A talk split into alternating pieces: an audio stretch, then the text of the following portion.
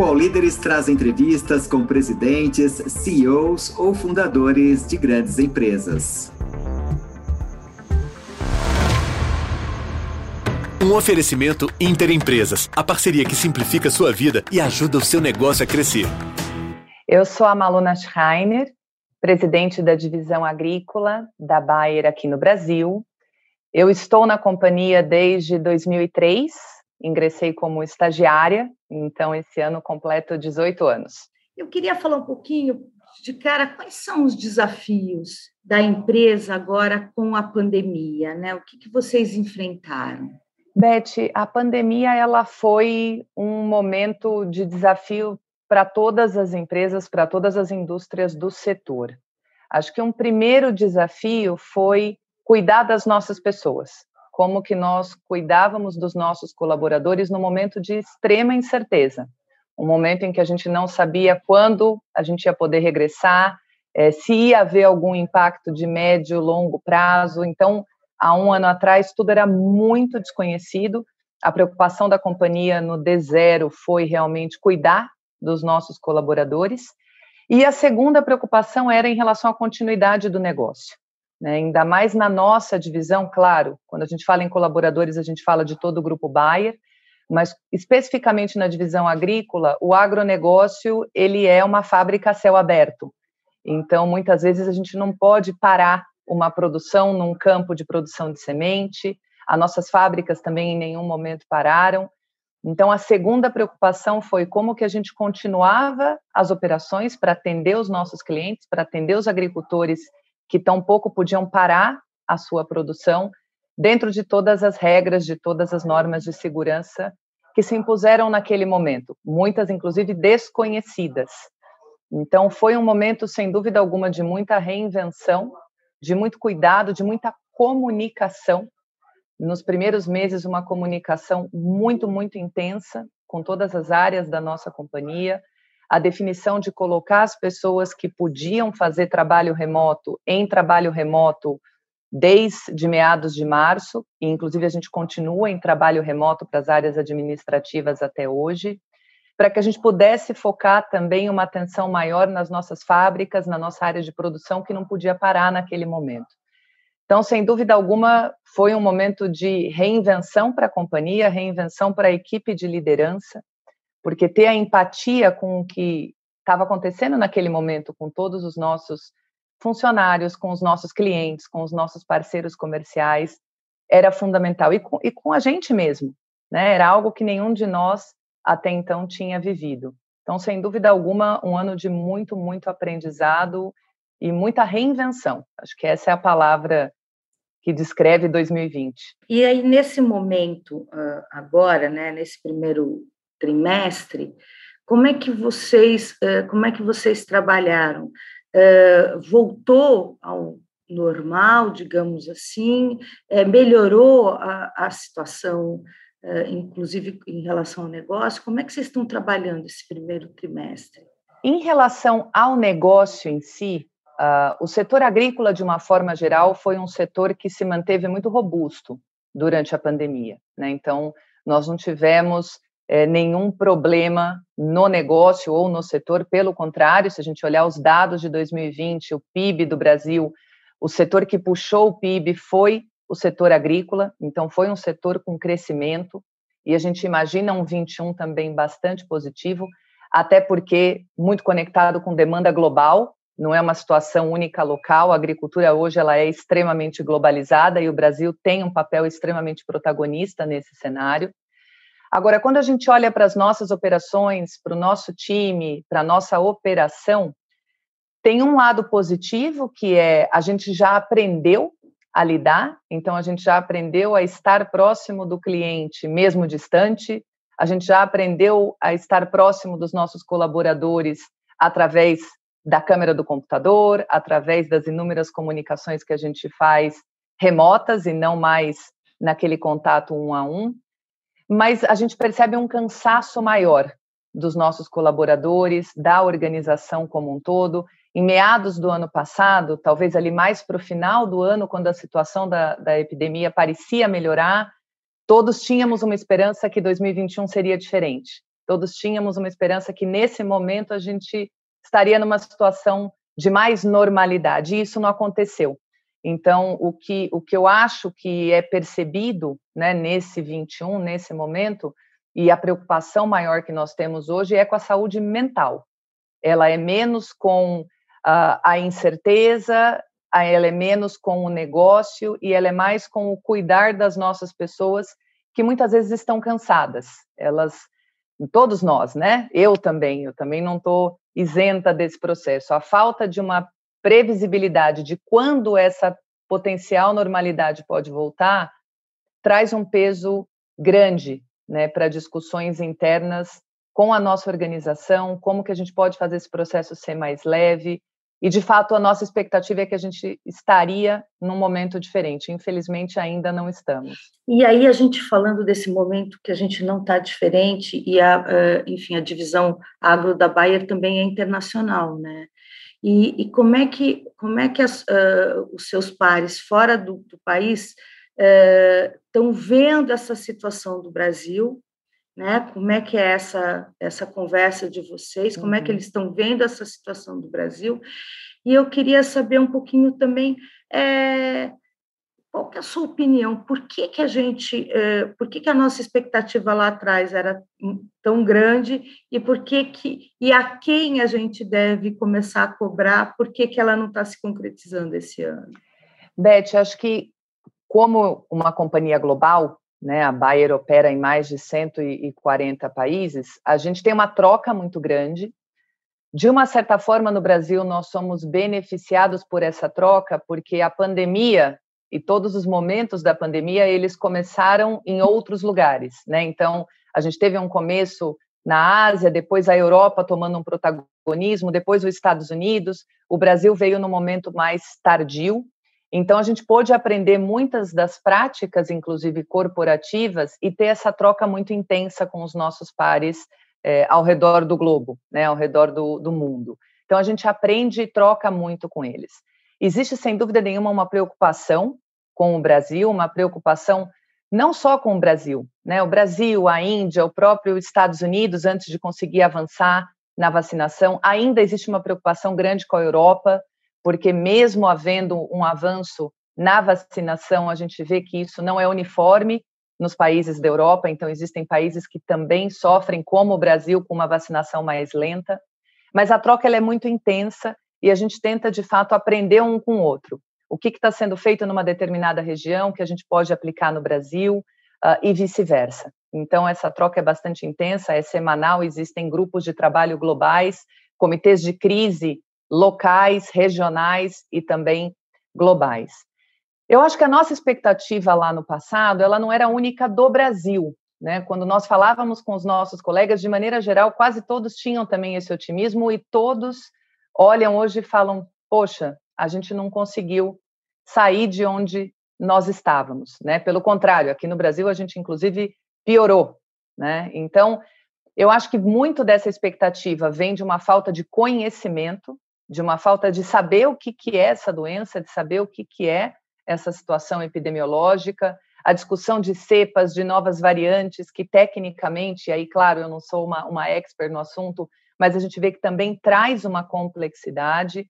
É, e eu acho que no Brasil especificamente a gente precisa de fato ter uma coordenação maior, uma coordenação mais efetiva é, de todos os setores. Né? Acho que, obviamente, o, o setor governamental tem um papel fundamental nesse processo, tem um papel, sim, de liderar essa coordenação. O setor e a sociedade civil também estão se organizando, a gente vê várias iniciativas, a iniciativa por exemplo, do Unidos pela Vacina, liderada pela, pela Luísa Trajano, é uma das iniciativas da sociedade civil. A gente, como companhia, a gente, como Bayer, tem feito várias é, contribuições e também tentado dar a nossa contribuição para essa situação. No ano passado, a gente teve uma, um investimento no Brasil, uma doação de mais de 5 milhões de reais para é, necessidades da Covid-19. Esse ano, a gente já fez uma contribuição até hoje de quase 3 milhões, 2,7 milhões para o Unicef. Uh, a gente está hoje com uma campanha na companhia, que é uma campanha de colaborativa entre a, a companhia e os colaboradores. Então, para cada real que um dos nossos colaboradores doa para uma instituição que ele escolhe, né, para populações mais vulneráveis durante a pandemia, a companhia coloca mais um real nessa campanha colaborativa de doação. A gente imagina investir mais de um milhão também nessa iniciativa. Então, acho que é o momento da gente se unir. Acho que é o momento da gente se unir como é, sociedade civil, obviamente, é, cobrar uma coordenação das autoridades que cabem essa coordenação, mas a gente, do nosso lado, vai precisar também mover o máximo possível para sair o quanto antes dessa situação. A gente está uh, tá tendo algum problema de desabastecimento da cadeia produtiva? Uh, a Bayer está enfrentando algum desabastecimento nesse momento, principalmente dos produtos que vêm da Ásia, enfim. Uhum. É, a gente está enfrentando isso e, e, e como é que vocês estão lidando com essa situação? Esse é um excelente ponto, Beth, até porque é, em uma parte do nosso negócio, a parte de proteção de cultivos, a gente tem muita matéria-prima importada. Né? Quando a gente fala em produção de sementes, ela é bastante nacional, então a gente não tem tanto risco é, do que acontece fora do Brasil, é mais uma questão climática. Agora, realmente, algumas das nossas matérias-primas são importadas. Nós não vivemos ainda um momento de desabastecimento. O que existe na cadeia produtiva é um ponto de atenção, principalmente porque, de fato, muitas das fábricas de princípios ativos, que a gente chama, elas estão localizadas na Ásia. A China tem um papel importante, a Índia tem um papel importante. Então, o que a gente tem feito internamente, e a gente vê esse movimento acontecendo no setor como um todo, é antecipar, né? tentar antecipar os nossos planejamentos, antecipar a, a nossa demanda para que a gente não passe por nenhum desafio aí no segundo semestre, no início do próximo ano. Então, por hora, não existe uma situação de abastecimento, mas é algo que a gente acompanha dia a dia, semana após semana.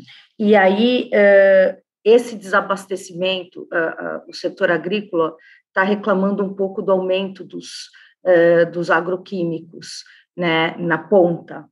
E aí esse, é, é, essa, esse momento de atenção que você está chamando, ele pode ter a ver com esse aumento também desses, desses agroquímicos na ponta?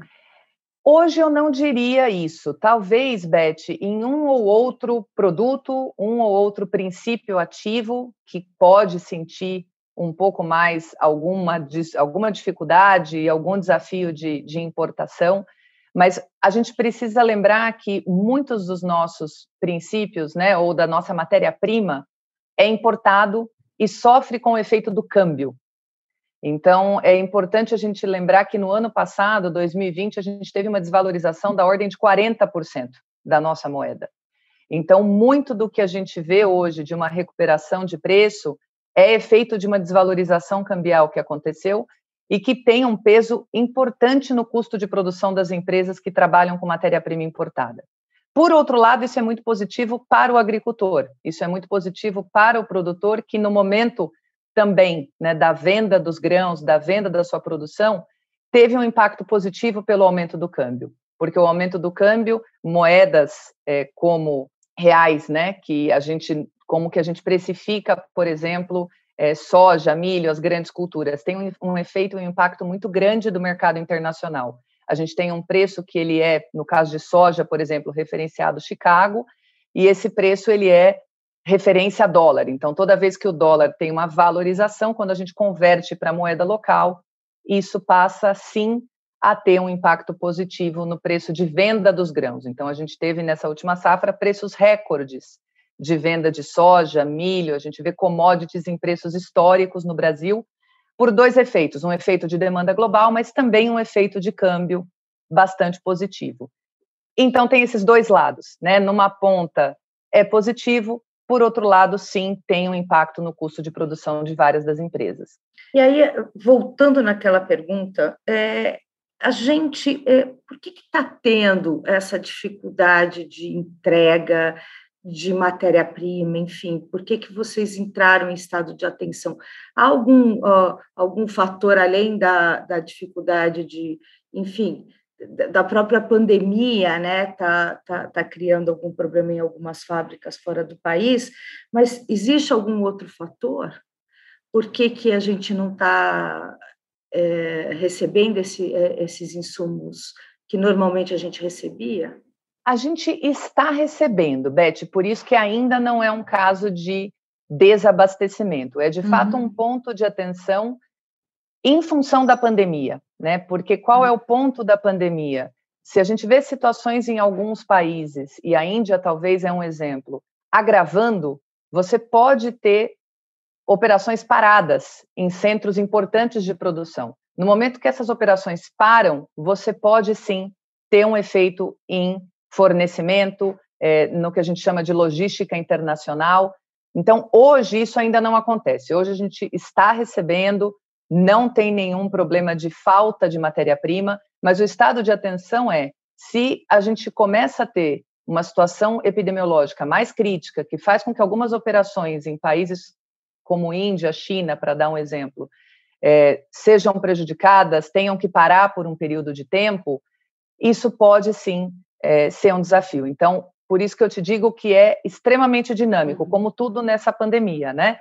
Cada dia é um dia, cada semana é uma semana, então existe uma estrutura da nossa cadeia de suprimentos extremamente focada e acompanhando cada movimento que acontece fora do Brasil e no Brasil também, né? Graças é, a Deus, felizmente, a gente não precisou parar nenhuma das nossas operações, então as nossas operações seguem normal, porque muito da formulação é feita no Brasil. Então, nós importamos a matéria-prima, mas formulamos no Brasil. Então, felizmente, a gente tem conseguido também operar normalmente. Mas o ponto de atenção é situação epidemiológica que pode ou não interferir no funcionamento de algumas fábricas, algumas plantas e trazer algum desafio lá na frente. Por hora, ponto de atenção. Vamos falar um pouquinho de tecnologia, né? O agro é né? Já diz a televisão. É, só que eu queria falar um pouquinho do pequeno agricultor, né? Ou do médio agricultor, uhum. porque os grandes eles estão realmente eles é, eles estão ali muito à frente em questão de, de desafios tecnológicos. Que tipo de preparação é, esses esses médios e pequenos agricultores precisam ter para enfrentar os desafios tecnológicos que estão vindo por aí, né? É, que tipo de é, como é que a gente apoia esse pequeno e médio produtor que é uma grande parte do Brasil ainda, né? Ele pode não ser uma grande parte do PIB agrícola, mas ele ele faz ele é importantíssimo aí para o abastecimento do país. Sem dúvida, sem dúvida. E pela nossa experiência, né, da forma que a gente vê Beth, e transformação digital é um dos pilares estratégicos nossos na companhia. Nós temos três pilares: inovação, transformação digital e sustentabilidade. Então, quando a gente olha a transformação digital, a gente acredita que de fato é algo que precisa ser de amplo acesso. Não é uh, um movimento para o grande agricultor ou para o pequeno unicamente, deve ser o mais democrático possível. E a gente, inclusive, entende que muitas vezes o pequeno agricultor é o que mais se beneficia. Por quê? No momento que você tem ferramentas, por exemplo, digitais, que podem dar uma recomendação de um melhor uso de um produto agrícola, o grande agricultor ele tem uma rede de apoio muito grande. Ele tem um agrônomo que muitas vezes está lá todo dia na fazenda, ele tem acesso direto a grandes companhias como a Bayer, ele tem muita informação, ele tem conhecimento, quando você vai para o pequeno agricultor, ele tem uma carência maior dessa assessoria mais próxima. Então, um exemplo, uma ferramenta digital que possa dizer para ele quais são as melhores ferramentas de manejo, que pode dizer para ele a melhor forma de utilizar determinado produto, determinado insumo, tem um valor muito grande, porque ele não tem muitas vezes essa interação um a um de um técnico 100% dedicado à sua lavoura, à sua produção de grãos. Existe um movimento muito grande no Brasil. Primeiro, existe uma transformação do perfil do agricultor brasileiro. O, perfil do agricultor brasileiro hoje, ele é um agricultor mais jovem, ele é um agricultor com uma média de idade aí em torno de 44 anos.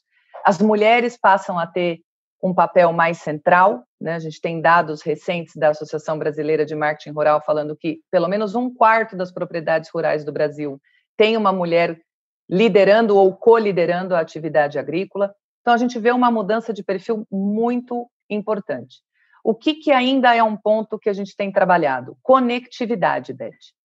Porque muitas vezes, para você ter plataformas digitais, seja uma plataforma digital é, conectada à agricultura de precisão, ou seja, o que a gente está usando de exemplo aqui, aplicativos, ferramentas que podem dar pequenos aconselhamentos e recomendações que muitas vezes para o pequeno agricultor faz toda a diferença. O problema não é o smartphone, o problema não é acesso à telefonia, porque isso hoje quase que a totalidade dos agricultores, inclusive, usam o smartphone como ferramenta de trabalho, mas a gente tem alguns desafios com conectividade. A Bayer é uma das empresas que integra o Conectar Agro. O Conectar Agro é uma, uma, um movimento né, da sociedade civil, de entidades civis, para levar conectividade para o campo. E por que, que eu estou trazendo esse exemplo? Porque toca exatamente o ponto do pequeno agricultor. No último ano, ele levou conectividade para mais de 5 milhões de hectares, para mais de 50 mil propriedades, se eu não me equivoco, e dessas 50 mil propriedades, mais de 80%, quase 90% de agricultores até 100 hectares, ou seja, pequenos agricultores. Então, tem um movimento muito grande do ecossistema agrícola para fazer essa transformação digital acontecer e com um olhar, sim, para o pequeno agricultor, até porque a gente acredita que pode ser um dos mais beneficiados por essa democratização de informação, democratização e acesso a é, coisas que talvez no dia a dia não sejam tão fáceis. O All Líderes volta já. Empreender é um desafio, mas não precisa ser complicado. Inter Empresas. Soluções com zero taxas para você focar 100% nos seus negócios. Conta digital para MEI e PJ sem tarifas. Crédito para investir nos seus negócios. Maquininha de cartão com as melhores taxas. Tudo o que você precisa para a gestão de sua empresa em um só lugar. Inter Empresas, a parceria que simplifica a sua vida e ajuda seu negócio a crescer. E aí a gente está falando de é, de vários países dentro de um país, né, Malu? É, e aí o, a gente vê muito essa pujança no, no centro-oeste do país, você vê muito no sul do país, aqui na região sudeste, mas a gente vê um norte, principalmente o norte do país, ainda muito é, muito dedicado à pecuária de extensão, né, com, com outro tipo de, de de, de atividade agrícola. Como é que a gente, como é que a Bayer olha o norte do país? Uhum. E é uma das áreas, Beth, que a gente tem maior expansão hoje quando a gente pensa em é, cultivo de grãos, né? E é muito exatamente o que você trouxe: é você converter áreas de pastagem, áreas de pastagem degradadas para a produção de grãos. Geralmente se começa com produção de soja, que é uma cultura que é, ela realmente é a cultura de abertura diária. A gente vê uma expansão bastante importante. Então, nós temos uma operação muito forte na região que a gente chama a Bamatopi, né? Bahia, Maranhão, Tocantins, Piauí. São áreas de produções agrícolas que estão ficando cada dia mais relevantes. Nós temos áreas de produção de semente, por exemplo, no oeste baiano, de muita representatividade. A gente vê que sim, é um setor, é uma área que ela começa a crescer e ter um protagonismo maior na produção brasileira de grãos. Talvez as áreas aonde a gente ainda vê uma maior oportunidade é Maranhão, Piauí, né, Tocantins, Bahia já mais consolidada. Então a gente vê que essa é uma região de produção de grãos que está crescendo e que está começando a trabalhar com tecnologia de ponta, agricultura de precisão, começa a ser uma realidade já há alguns anos, para ser bem sincera, não é, não é de hoje, já começa um investimento muito importante nessa região. E se a gente pega o Nordeste em si, nós temos uma produção principalmente frutícola. A fruticultura brasileira no Nordeste, ela é muito forte, muito forte. Praticamente é, é o grande polo de exportação do Brasil. Se a gente pega Rio Grande do Norte, a, a região do Ceará, nós temos uma produção de frutas fantásticas, altíssima tecnologia. É, nós temos uma operação em Petrolina, então a Bayer tem uma operação que, inclusive, é um dos centros mais avançados de, bio, de biotecnologia que nós temos no Brasil. Então, é um dos grandes centros de pesquisa, o único que nós temos fica em Petrolina. Então, a gente vê também um desenvolvimento bastante importante com outro perfil, outro perfil de agricultura, de agricultura, outro perfil de agricultor, muito dedicado ao mercado externo, mas crescendo, avançando. Então, acredito que é fundamental a gente ter uhum. essa maior expansão da agricultura e ter mais polos de representatividade, não apenas um ou dois estados, né? Perfeito. Vamos falar um pouquinho também.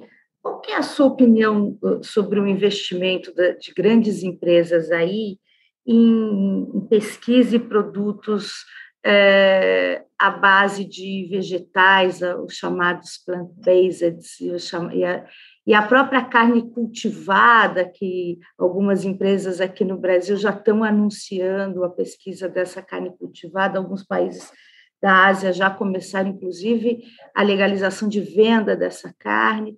Qual é a tua opinião a respeito disso? Beth, é definitivamente uma tendência.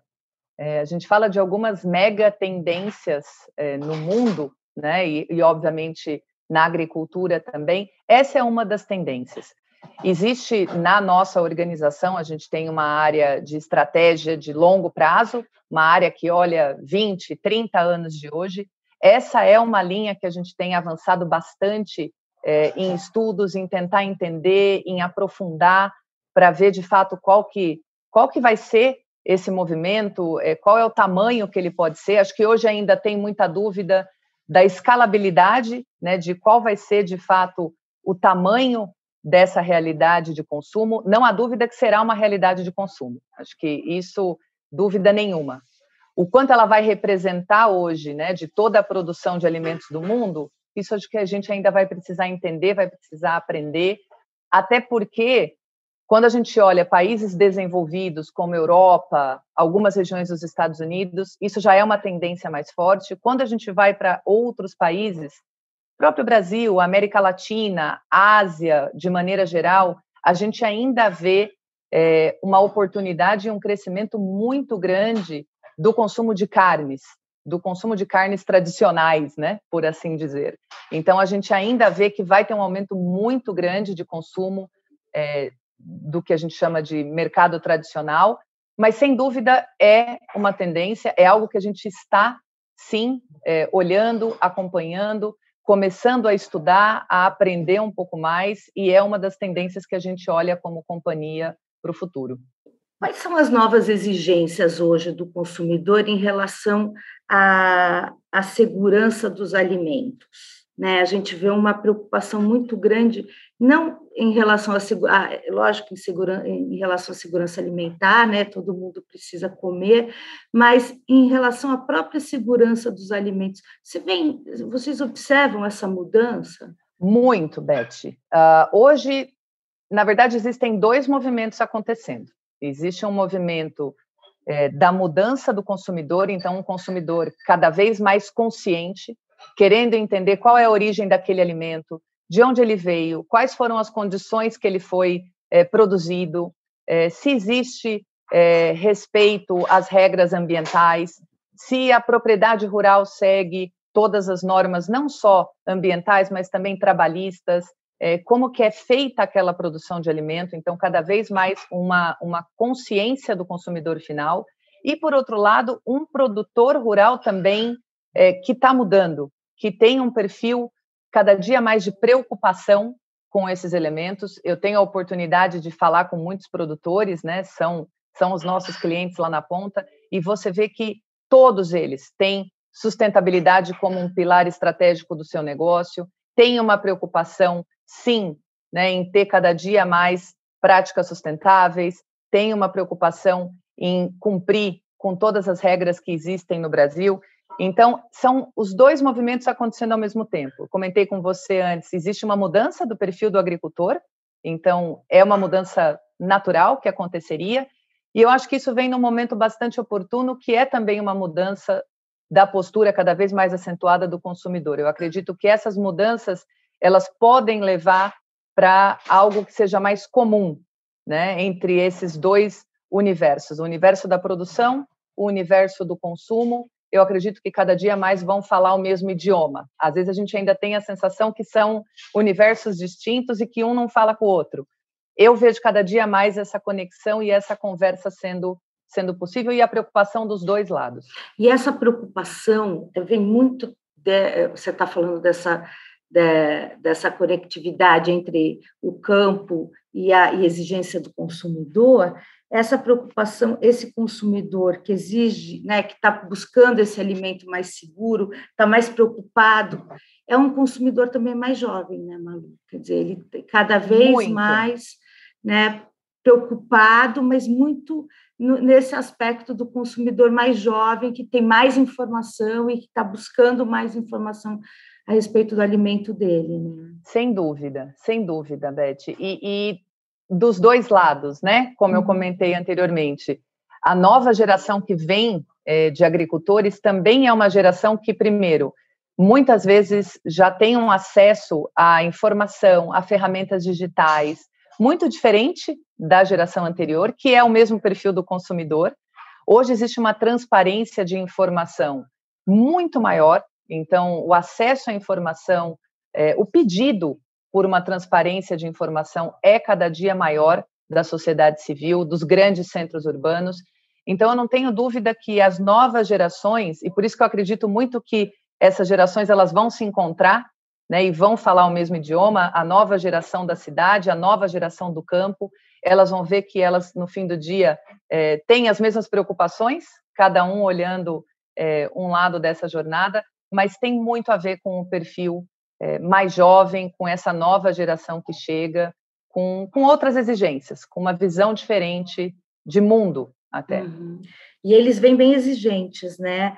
E aí eu queria saber isso, quer dizer, a indústria de, agro, de agroquímicos, ela sofre aí muitas críticas dessa nova geração por questões ambientais, né? Como é que a gente faz para minimizar o impacto proteger o ambiente usando um agroquímico, né? Uh, e, ou não usando o agroquímico, enfim. Como é que como é que vocês enfrentam essa essa questão da desse vou chamar preconceito, não sei, uhum. em relação hoje aos agroquímicos? Primeira coisa, e, e, acho que é algo que nós precisamos cada vez mais como setor, né, como indústria, mas todo o setor agrícola promover é o diálogo, Beth. É, esses universos precisam conversar. Né? O, o, agricultor precisa entender a preocupação é, desse consumidor final, que muitas vezes não tem a visibilidade e o conhecimento do que é a agricultura brasileira, do que é um sistema produtivo. E, da mesma forma, essa, essa população, eu sou uma moradora de grande cidade, moro em São Paulo, é, também precisa ouvir os desafios, né? O que, que é um sistema produtivo no Brasil em regiões tão, tão diversas, né? Você comentou vários países dentro de um único país. Então, acho que esse diálogo é o ponto de partida. Uma coisa importante que a gente precisa explicar: o Brasil é uma agricultura tropical. Então, muitas vezes a gente vê dados ah, o Brasil na utilização de determinados produtos químicos. A agricultura tropical é uma agricultura que ela sofre muito mais que a agricultura temperada. E o que é uma agricultura temperada? Hemisfério Norte, Estados Unidos, Europa.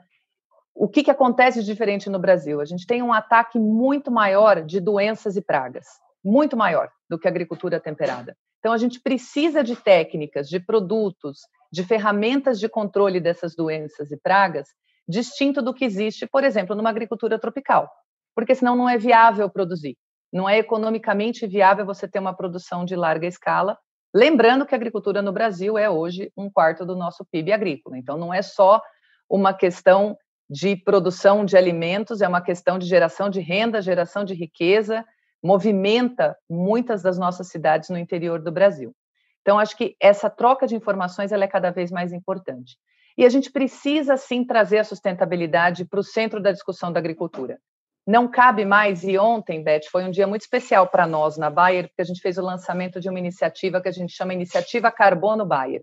E ontem a gente lançou a próxima etapa dessa iniciativa, que a gente está com muito, muito otimismo. Mas não existe mais, não cabe mais a discussão de produção de alimentos ou sustentabilidade. Essas duas coisas precisam caminhar em conjunto. Não é uma ou outra, é uma com a outra. Né? Então, cada vez mais a gente percebe o agricultor muito preocupado, porque quando você tem os desafios que a gente tem hoje, tanto de produção de alimentos como com condições climáticas, a agricultura é uma atividade que sofre muito. Quando você tem variações climáticas muito significativas, o agricultor é o primeiro que sofre lá na ponta. Você tem problema com seca, você tem problema com não conseguir colher o que você estava esperando, variações climáticas que interferem totalmente a produção agrícola. Então, é, é, um tema de interesse dos dois lados. E cada dia mais essa troca de informação, esse conhecimento, iniciativas que existam é, da indústria, nós estamos à frente dessa iniciativa carbono, mas todo o ecossistema agrícola precisa trabalhar para esse sentido, para essa direção. Não nos vai ser dada a opção de escolher entre um caminho ou outro, vai precisar produzir mais com sustentabilidade. Tem uma, uma empresa global chamada Philips McDonald, que eles, eles fizeram uma pesquisa identificando que o mercado de é, pesticidas é altamente perigoso, mas e ele movimentou só em 2018 9 bilhões de reais. E aí, um pouco do que você falou, o Brasil, desse total, é, é, usou, adquiriu 2,2 bilhões, ou seja, uma grande quantidade aí de agroquímicos. É, e aí eu queria saber o seguinte, quer dizer, o, o consumo brasileiro, a, a, sensação, pelo menos do, do, desse público consumidor, é que cada vez a gente consome mais é, agroquímicos. Eu queria saber o, o, agro, o nosso agronegócio, principalmente esse agronegócio punjante, ele não está usando em demasia essa questão dos agrotóxicos? Beth, acho que primeiro de tudo é explicar um pouquinho como funciona, né, pra, até para trazer para o Brasil uma molécula ou um novo defensivo agrícola. O Brasil tem uma das legislações mais rigorosas do mundo. Nós somos uma empresa com sede na Europa e, inclusive, os nossos colegas da nossa matriz, os nossos pesquisadores e cientistas, usam o sistema regulatório brasileiro como um exemplo.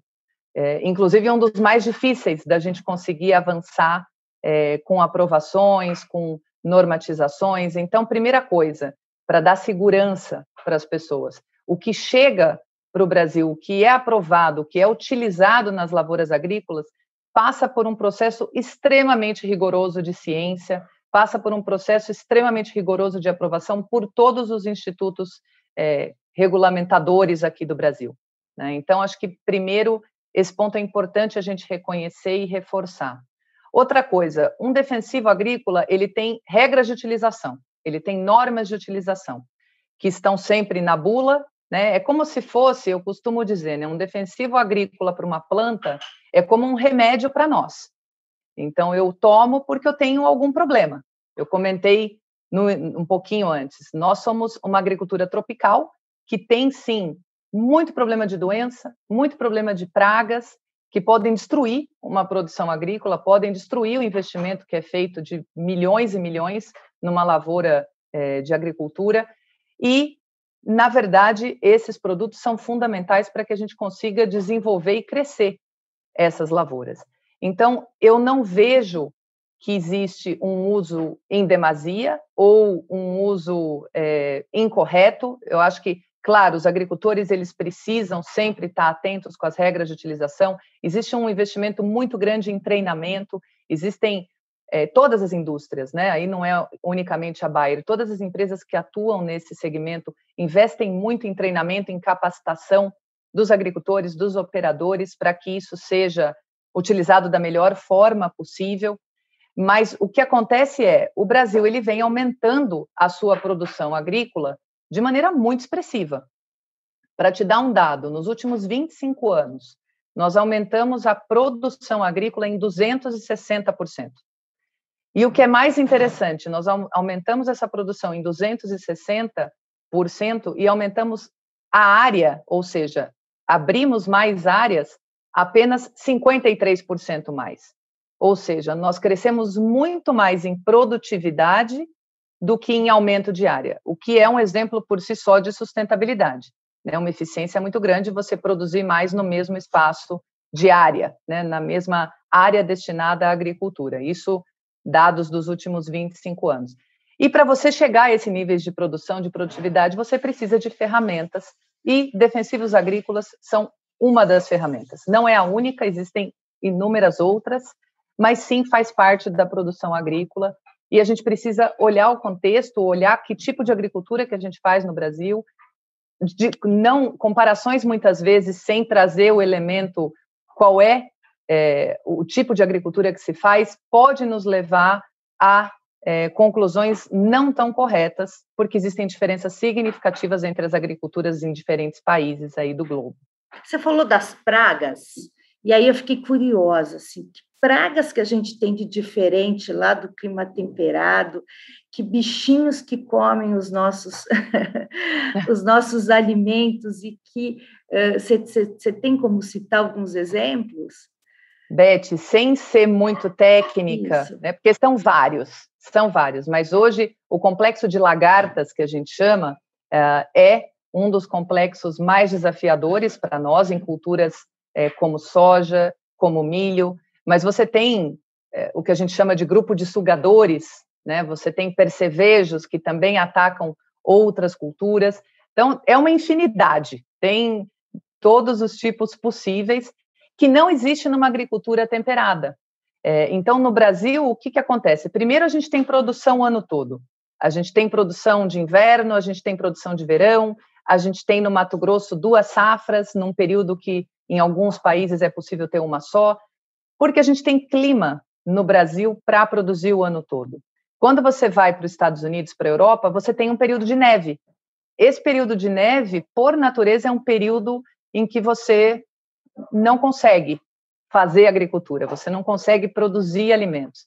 E, naturalmente, também é um clima que inibe essas pragas e essas doenças, porque qual é doença, por exemplo? Fungo que é uma doença muito comum na agricultura. O que, que você precisa ter para ter fungo? Você precisa ter calor e umidade. Quando você vai para a agricultura temperada, você não tem calor e umidade, você tem num determinado período do tempo. Depois você tem um período de neve que as lavouras ficam cobertas por neve. Então, não existe desenvolvimento é, de doenças ou pragas capazes de atacar a lavoura. Dizer que não existe não é verdade, claro que existe, mas numa intensidade e numa capacidade de dano muito menor. Bacana. E aí eu queria falar um pouquinho sobre essa relação ainda dos defensivos. A gente avançou muito, né, Malu? Quer dizer, do que era há uns 30, 40 anos, do que hoje a gente usa de, de defensivos, a gente avançou muito. Vai chegar uma hora que, uh, enfim, uh, que a gente também está produzindo uma agricultura mais resistente, eu diria assim, né? Vai ter um momento de equilíbrio, quer dizer que a gente vai cada vez usar menos defensivos com uma agricultura mais, mais resistente?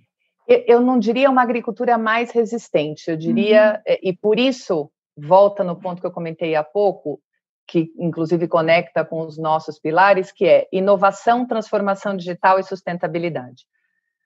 Na Bayer, todo investimento em inovação é um investimento também em sustentabilidade. Então, o que, que eu vejo, Beth? Eu vejo que a gente vai avançar muito no uso cada vez mais assertivo de insumos.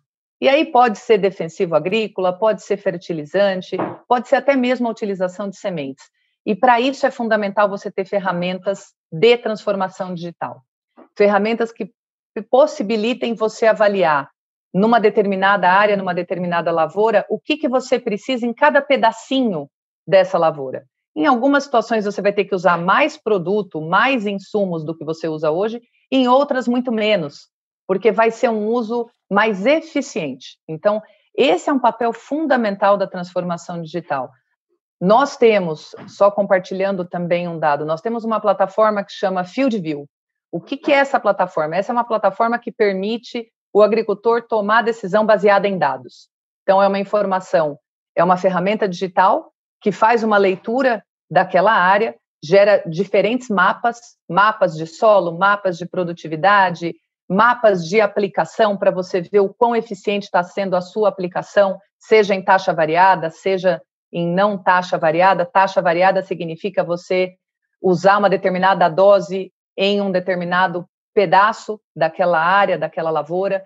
Então, esse tipo de ferramenta vai possibilitar com que a gente seja cada dia mais eficiente. Além de outras tecnologias. Uma tecnologia que é extremamente fundamental quando a gente fala em eficiência, em redução de uso de defensivos, inclusive, é biotecnologia.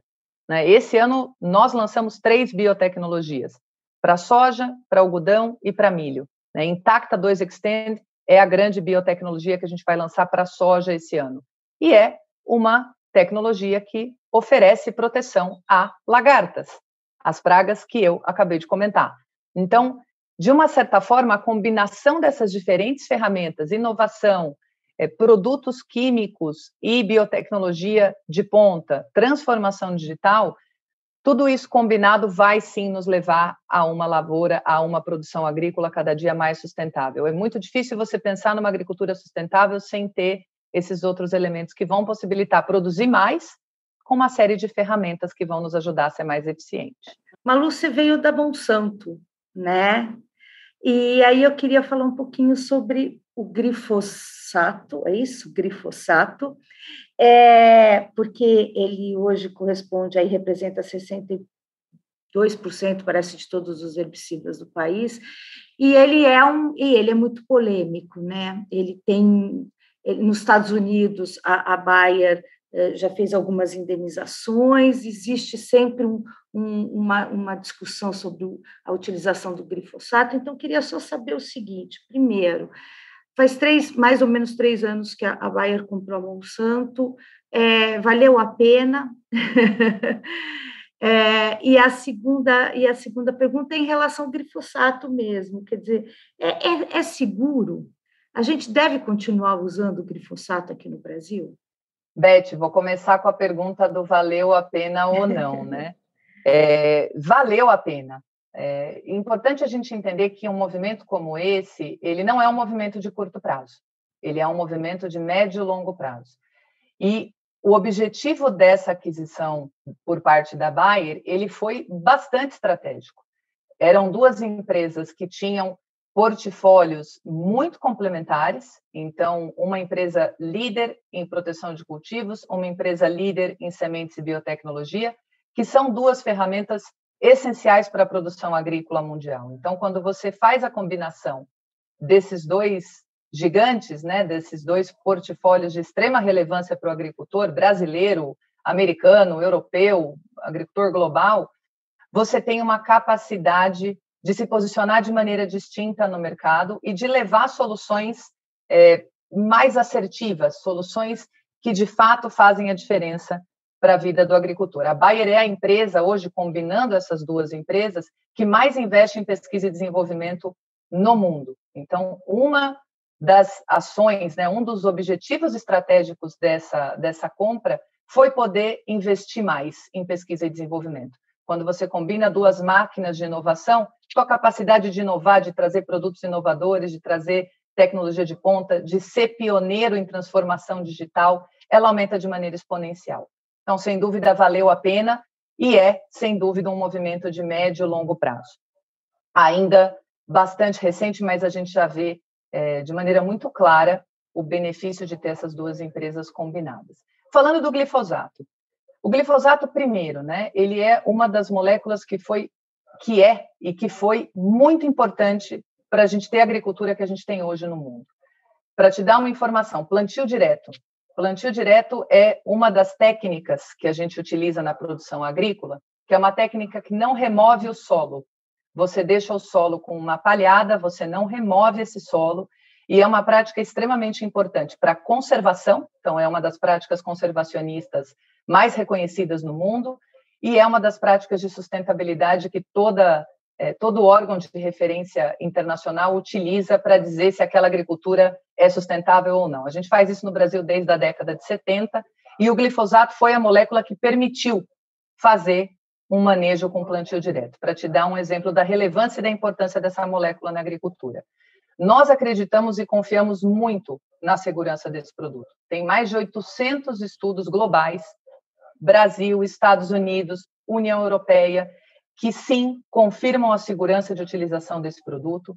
Como eu falei anteriormente, não só o glifosato, todo produto, ele tem regras de utilização, ele precisa ser utilizado obedecendo o que está indicado na bula, obedecendo o que é recomendação do produtor, do fabricante. Hoje, obviamente, a Bayer não é a única empresa que produz essa molécula, porque é uma molécula utilizada no mundo todo, todas as empresas, de uma certa forma, têm no portfólio, mas nós acreditamos e estamos muito seguros de que é um produto não só que a gente deve utilizar, que a gente precisa utilizar. Agricultura no mundo, sem uma molécula como o glifosato, isso, obviamente, né? Não sou só eu falando, os agricultores trazem muito esse ponto, começa a ser bastante desafiador. Então, é, a gente não tem dúvida alguma de que é um produto seguro e fundamental para a agricultura.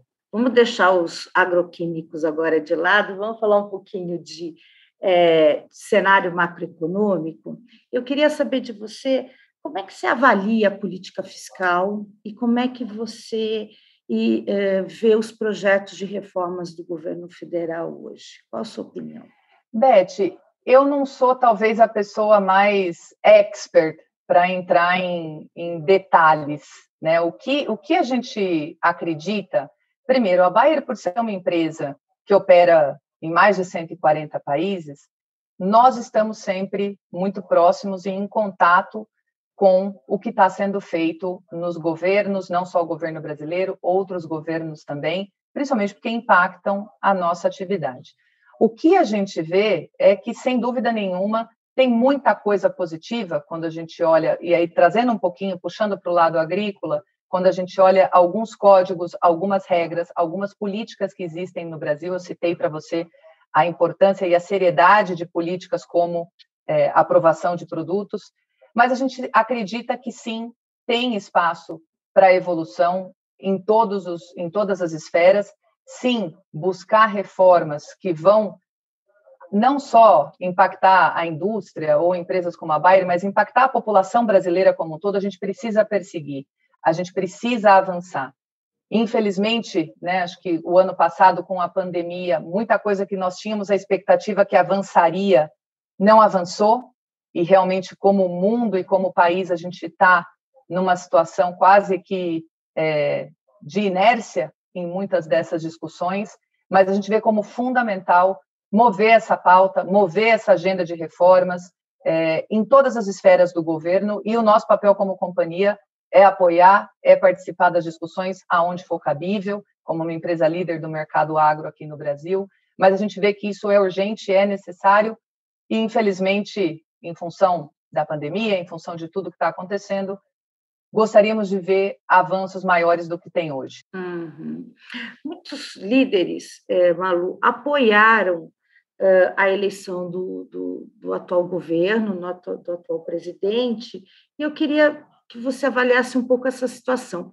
Esses empresários, eles devem fazer uma autocrítica ou o governo está dentro do que era esperado e ainda merece o apoio? Beth, sem entrar na polêmica e na discussão é, do governo, né, ou política aqui, é, eu acho que o nosso papel hoje é olhar para frente. Acho que o nosso papel hoje é ver o que, que a gente pode fazer é, em parcerias público-privadas, como sociedade civil, como que a gente pode se organizar para mover o nosso país para frente. É, eu entendo né, que podem haver opiniões, visões distintas, mas a, a forma que eu vejo é que a gente precisa olhar para frente, a gente precisa, de uma certa forma, é, trabalhar o máximo possível com parcerias, como sociedade civil, como empresa individual, para que a gente possa mover e passar pelos desafios que a gente tem como país, que não são pequenos. Então, se a gente de fato não se unir e tiver uma agenda para o futuro, vai ser bastante desafiador. Já é naturalmente. Então, acho que essa união agora para a gente mover e para a gente fazer é, a diferença do Brasil que ele tanto merece, ela vai ser fundamental. Bacana. Vamos falar de diversidade, né? Que é é um assunto bem bacana para tratar. Como é que você, como é que a Bayer estimula a diversidade é, dentro da empresa? Eu sei que você é uma é uma das maiores estimuladoras aí, né? O, o, o seu papel é fundamental. E como é que e, e, quais foram os desafios que você teve né, dentro da Bayer e, e, e, como uma mulher que começou no agronegócio, né? Tá você falou que muitas mulheres hoje estão é, nesse papel, estão, né, estão entrando nesse papel, mas você veio lá de trás, como é que como é que foi isso? Como é que vocês estimulam e quais foram os teus desafios? Tanto o tema diversidade quanto inclusão, né? Quando a gente fala de inclusão e diversidade, é um dos pilares estratégicos da Bayer, do grupo Bayer, não unicamente da divisão agrícola, e é fundamental. A gente não imagina que para os desafios que a gente tem, né, como o planeta e o nosso papel como companhia, né? Uma das missões da Bayer, a missão da Bayer, na verdade, a visão da Bayer é saúde para todos, fome para ninguém. Ou seja, quando você quer atacar esses dois é, fatores tão relevantes para nós, para nossa população, para a humanidade, não tem como você fazer isso se não for através de inovação, se não for através de colaboração, se não for através de pensar diferente. E inclusão e diversidade é um dos habilitadores para esse fenômeno. Né? Hoje a gente não vê inovação, criatividade, se você tiver pessoas que vieram da mesma origem, pessoas que vieram de experiências muito similares. É, essa diversidade ela é fundamental quando você trabalha numa empresa de inovação. Então, primeira coisa, isso é importante para nós, porque isso é importante para aquilo que a gente acredita que é o nosso papel e para aquilo que é o nosso driver estratégico. Por que, que eu falo inclusão e não só diversidade? E tem uma, frase muito bacana, né, que fala: diversidade é você convidar para o baile, inclusão é você chamar para dançar. Então, isso é o que a gente precisa buscar, isso é o que a gente busca como organização. Porque só trazer a diversidade, mas colocar ela num canto e falar: olha, eu sou uma empresa muito diversa, eu sou é, um grupo muito diverso, mas, no fim, quem toma a decisão é quem costumava tomar. No fim, quem participa de momentos importantes da organização é sempre quem já fazia isso nas últimas décadas, quem sempre fez aquele mesmo grupo, aquele mesmo perfil. Então, o, o, o chamar para dançar passa por aí, né? passa por fazer com que essas pessoas, de fato, é, sejam parte muito importante da tua organização.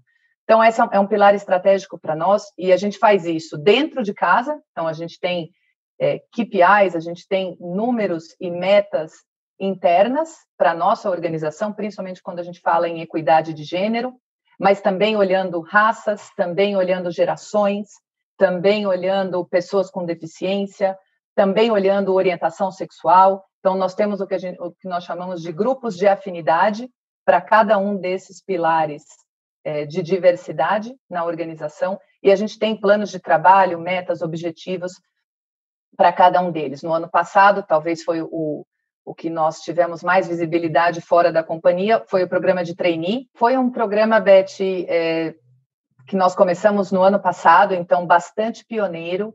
O primeiro grupo que nós temos é este ano, um programa de trainee para a formação de liderança negra, é, o que para nós é fundamental. É uma ação, sim, afirmativa, mas uma ação que nós entendemos muito importante, principalmente num país como o Brasil, onde mais de 50% da população é negra e a representatividade dessa população em cargos de liderança das empresas de maneira geral, nacionais, multinacionais, é muito baixa, é ínfima. Então a gente precisa ter um olhar, ter uma atenção para o tema raças no Brasil, principalmente. Talvez não seja uma realidade de todos os países, mas para o Brasil, sem dúvida, é uma prioridade na nossa pauta de inclusão e diversidade. Trazendo um pouco para a minha experiência, né, trazendo um pouco para a questão aí mais de gênero, né? De fato, acho que o fato de eu ser a primeira mulher que assume essa posição numa empresa do agro, do tamanho e da representatividade da Bayer, sem dúvida tem é, um impacto, tem um impacto não só dentro da companhia, mas também fora. Nós, como companhia, nós temos uma preocupação muito grande de trabalhar também o ecossistema do agro nesse tema, não só a Bayer. Então, nós temos iniciativas como Mulheres do Agro, que é uma iniciativa externa, aonde nós damos voz e lugar de fala para mulheres produtoras rurais que vêm transformando a agricultura também nos últimos anos. Então, a gente quer que todo esse ecossistema faça parte dessa jornada, não é uma jornada exclusiva da Bayer. Eu comecei há quase duas décadas atrás realmente era um universo com muito menos mulher. Hoje a gente já vê, inclusive nas nossas equipes, nos nossos parceiros comerciais, nós vemos mulheres em posições de liderança, nós vemos mulheres fazendo parte de uma organização comercial de maneira muito mais representativa. Quando eu comecei, não era essa a realidade, óbvio, né? Tinham muito menos mulheres. Eu me lembro de eu ser quase que sempre a única mulher do grupo, do time, da sala, é, e, e, isso foi um pouco parte da minha jornada profissional. Então, acho que de forma geral eu tive muita sorte, sou muito grata aos homens que trabalharam comigo, porque me ajudaram muito nessa jornada. Infelizmente, eu não tinha muitas mulheres para me servir de inspiração ou de referência no agro, porque eram muito poucas, de fato. Então, os homens acabaram me ajudando muito e eu sou muito grata a todos os meus colegas que trabalharam comigo esses anos. E eu vejo essa jornada como uma jornada, como o próprio nome diz, Beth, de inclusão e não de exclusão. É uma jornada conjunta só as mulheres não são é, capazes de transformar a nossa realidade quando a gente pensa em equidade de gênero, nem tampouco só os homens. Então, a gente precisa realmente construir esse caminho, construir essa jornada junto, cada vez mais incluindo e não excluindo. Você precisou fazer alguma adaptação é, do, seu, do seu comportamento, da sua postura, uh, ou você precisou focar em algo para você conseguir chegar no cargo onde você está? Ou seja, é, existe aí algum, alguma mudança da própria Malu para se sobrepor a alguns, algumas, algumas situações? Sabe que por muito tempo, Beth, isso foi um ponto para mim de preocupação.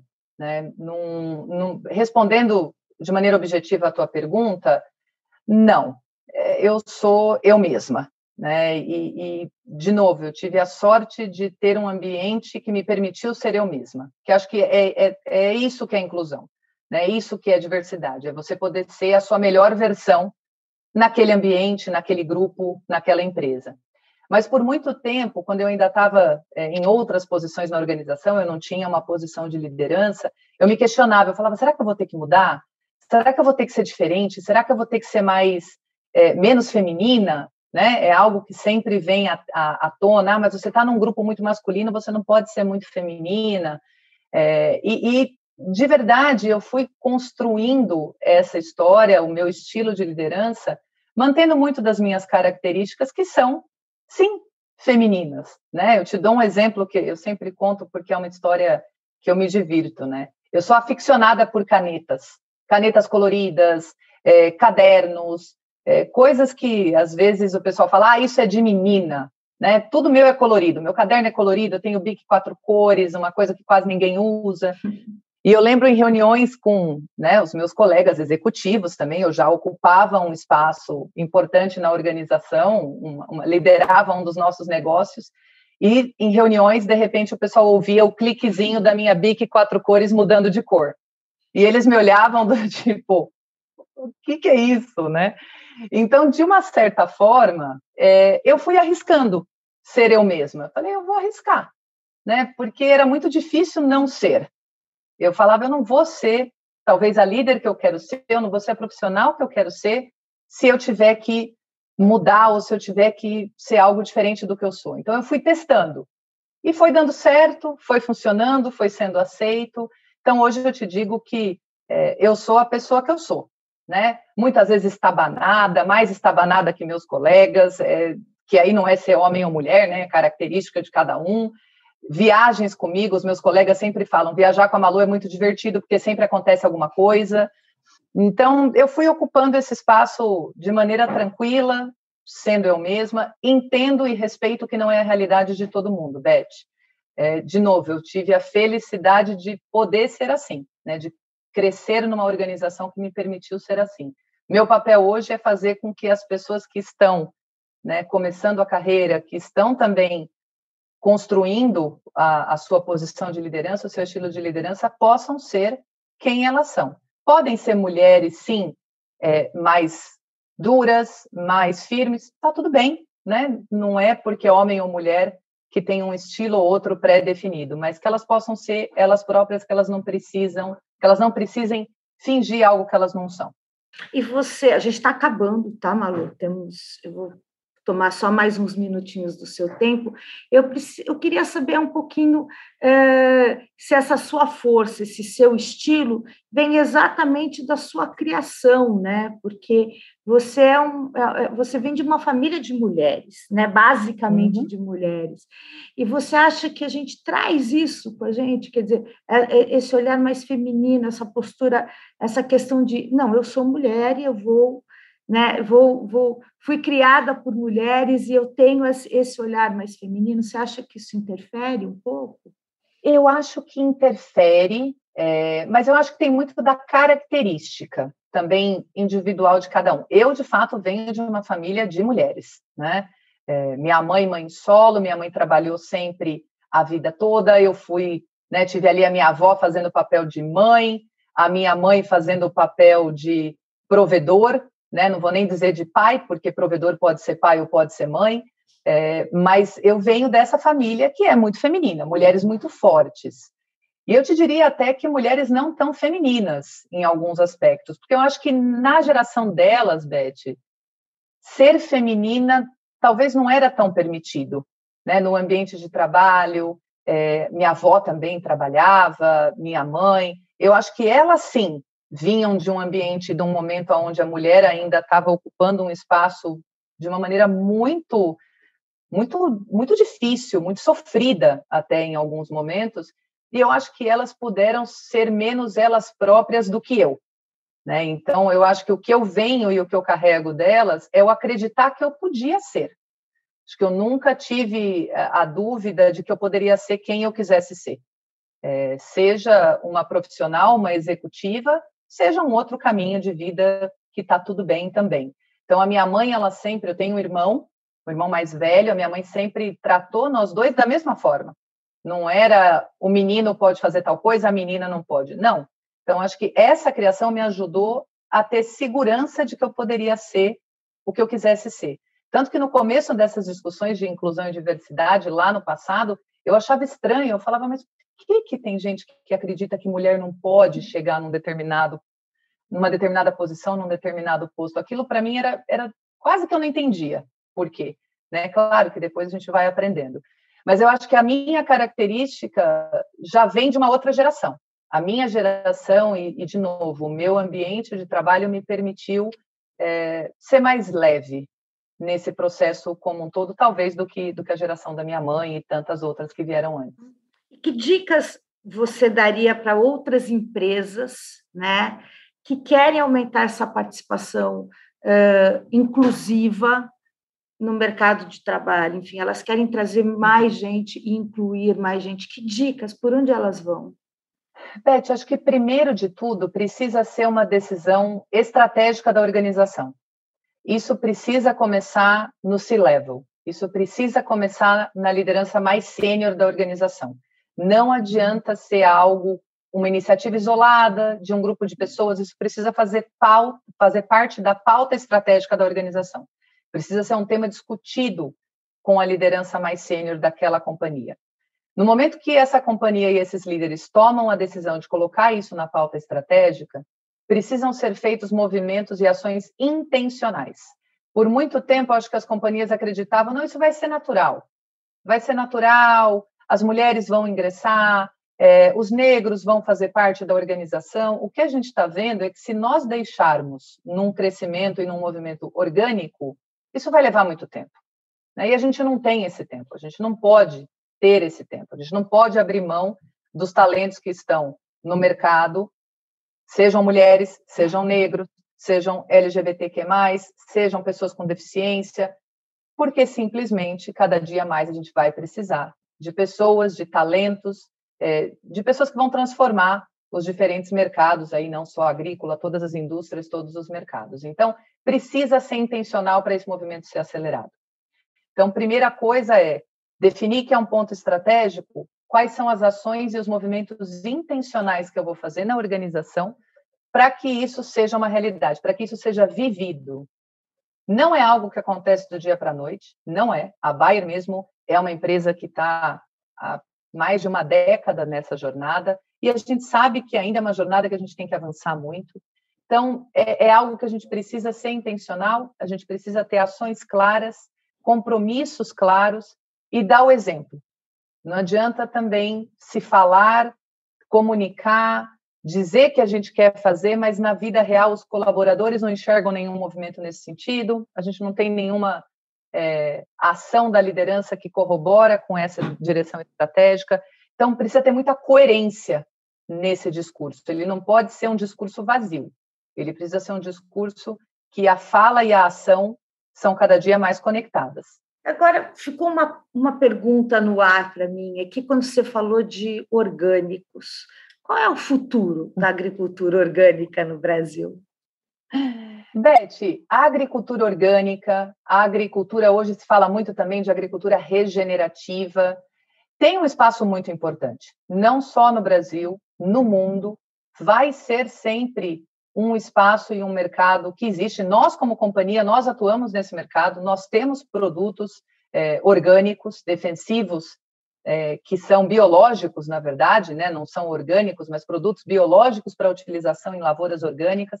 Então, a gente acredita, respeita, queremos participar desse mercado também, e é, é um movimento que não tem, não tem volta. Ele vai existir, ele vai ocupar um espaço, da mesma forma que a gente falou antes do é, produtos à base de plantas. Difícil saber o tamanho, difícil saber é, se vai ser maior, se vai ser menor, mas que vai existir, vai ocupar um espaço importante e a gente precisa estar tá lá, participar desse mercado também, ajudar o agricultor que quer ir por esse caminho. Bacana. Muitíssimo obrigada, viu, Malu, pela entrevista. Foi um papo bem bom. Até uma próxima.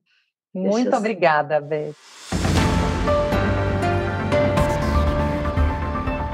O All Líderes tem reportagem de Beth Matias,